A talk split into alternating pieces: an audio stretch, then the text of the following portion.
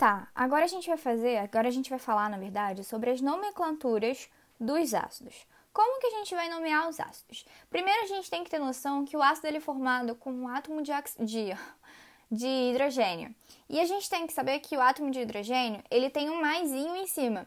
Então significa que um ácido ele é formado pelo H+, né? Que como é mais, é um cátion, que é uma pessoa positiva, né? Tá doando, então é mais e ela vai se juntar a uma substância que é negativa, que nesse caso é um ânion.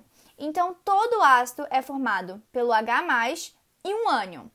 Sendo assim, o que vai ser necessário para a gente poder fazer a nomenclatura do ácido é o nome do ânion, tá? Então, aqui, a gente tem duas, duas, duas opções aqui de nomear. Primeiro seria os ácidos que são derivados de ânions, cujos nomes eles têm a terminação de eto. Mas na verdade, tudo pode ser sintetizado numa coisa só, que é o famoso mosquito teimoso, timato, tipico, timeto no vidrico. É o macete para a gente memorizar. Quando você tiver um ácido que termina em oso, o ânion ele vai terminar em ito. Quando você tiver um ácido que termina em ico, o ânion ele vai terminar em ato. Se você tem um ácido que termina em eto, o ânion vai terminar em hidrico.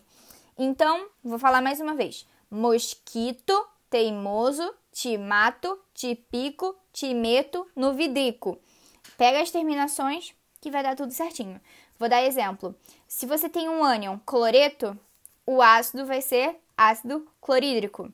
Se você tem um ânion chamado de clorato, o ácido vai ser ácido clórico. Ah, e lembra que para a gente nomear o ácido é sempre, é sempre necessário a gente colocar o ácido, a palavra ácido, na frente. Só isso.